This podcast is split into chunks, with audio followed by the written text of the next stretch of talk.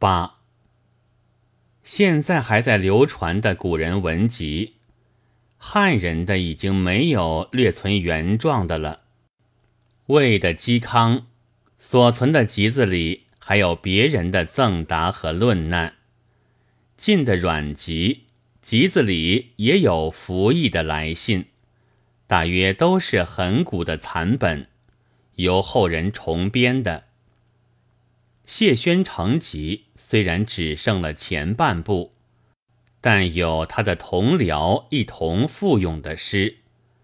我以为这样的集子最好，因为一面看作者的文章，一面又可以见他和别人的关系，他的作品比之同咏者高下如何，他为什么要说那些话？现在采取这样的编法的，据我所知道，则独秀文存，也附有和所存的文相关的别人的文字。那些了不得的作家，谨言入骨，惜墨如金，要把一生的作品只删存一个或者三四个字，刻之泰山顶上。传之其人，那当然听他自己的便。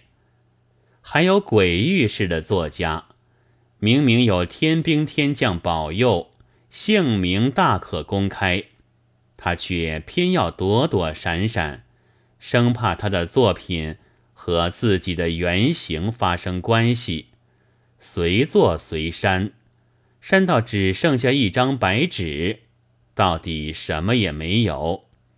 那当然也听他自己的便。如果多少和社会有些关系的文字，我以为是都应该集印的。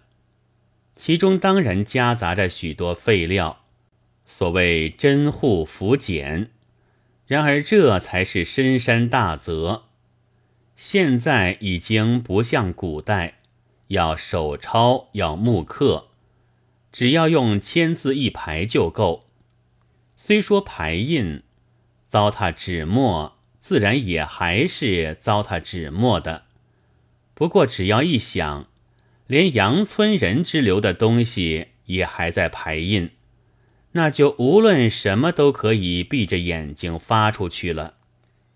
中国人常说：“有一利必有一弊”，也就是有一弊。必有一利，揭其小无耻之奇，固然要引出无耻群，但是谦让者泼辣起来却是一例。收回了谦让的人，在实际上也并不少，但又是所谓爱惜自己的居多。爱惜自己，当然并不是坏事情，至少他不至于无耻。然而，有些人往往误认装点和遮掩为爱惜。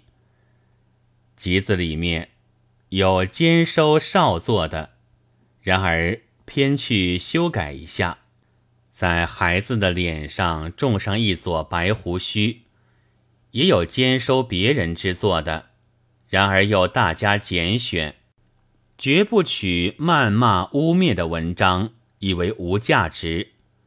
其实是这些东西一样和本文都有价值的，即使那力量还不够引出无耻群，但倘有和价值的本文有关，这就是它在当时的价值。中国的史家是早已明白了这一点的，所以历史里大抵有荀立传、隐逸传。却也有酷吏传和宁性传，有忠臣传，也有奸臣传。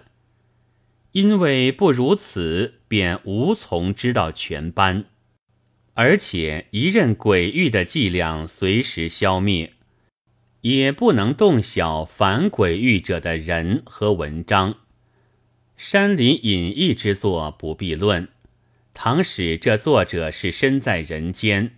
带些战斗性的，那么他在社会上一定有敌对。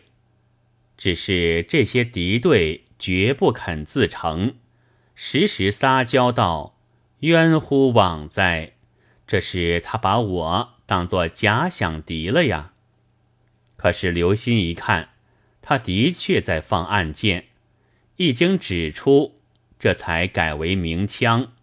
但又说这是因为被诬为假想敌的报复，所用的伎俩也是绝不肯任其流传的。不但事后要他消灭，就是临时也在躲闪。而编集子的人又不屑收录。于是到的后来，就只剩了一面的文章了，无可对比。当时的抗战之作，就都好像无地放矢，独个人在向着空中发疯。我常见人评古人的文章，说谁是风棱太露，谁又是剑拔弩张。就因为对面的文章完全消灭了的缘故，躺在是也许可以减去评论家几分懵懂的，所以我以为此后该有博采种种所谓无价值的别人的文章作为附录的集子，以前虽无成立，却是留给后来的宝贝，其功用。与铸了魑魅魍魉的形状的鱼鼎相同，就是近来有些期刊，那无聊、无耻与下流，也是世界上不可多得的物事。然而这又却是现代中国的或一群人的文学。现在可以知今，将来可以知古。较大的图书馆。都必须保存的。但记得 C 君曾经告诉我，不但这些，连认真切实的期刊也保存的很少，大抵只在把国外的杂志一大本一大本的装起来，还是生着贵古而贱今、忽近而图远的老毛病。